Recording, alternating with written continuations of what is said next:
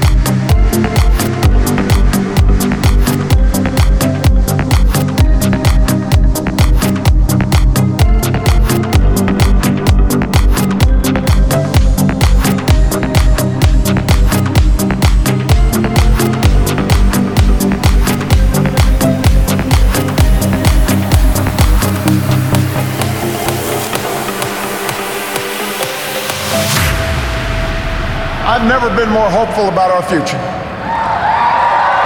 I have never been more hopeful about America. And I ask you to sustain that hope.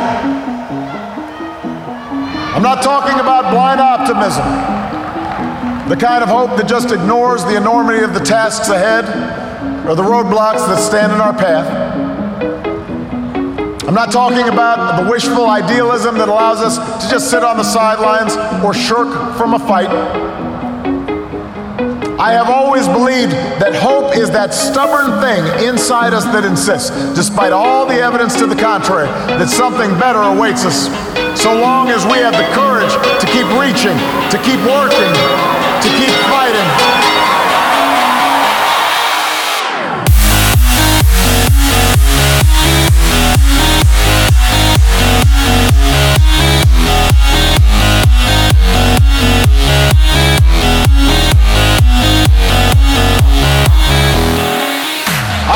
We can keep the promise of our founder.